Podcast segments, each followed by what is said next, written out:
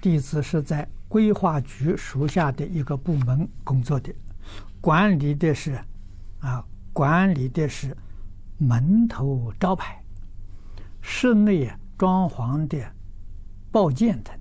请问，如果招牌上印有文字与十善业道不相应，我们有过失吗？你们是奉公办事。啊，你们这个是国家政策的问题啊。那除非你辞职，你不干这个行，你要干这一行的时候，你必须遵守国家政策去做，这就对了。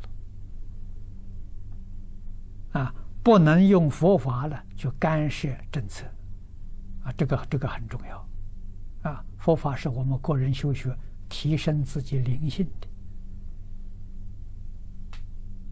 啊，决定呢，遵守国家政策，不违背国家政策。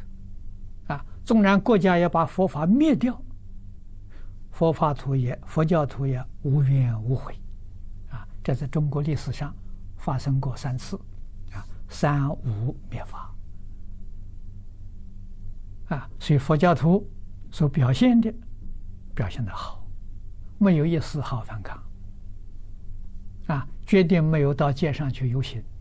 啊，没有反对政府，所以下面一个皇帝啊起来说：“佛教徒是这么好的，马上就复兴复复兴，啊，所以三无灭法时间很短，啊，大概只有两三年，啊，那个灭法的皇帝死掉了，啊，下面一个新的皇帝来了，马上就复兴，这佛教徒这么好，这这个要懂得，啊，这是佛教徒做给社会大众看的。”啊，佛教徒从来不反抗的，啊，那么外国人看到这个情形，你说谁不欢喜？啊，谁不愿意接受？啊，他是社会安定的最好的力量，啊，有这么多善人，啊，受了冤枉，他都甘心情愿来接受，啊，这么好的公民到哪里去找？啊，这个要懂得了。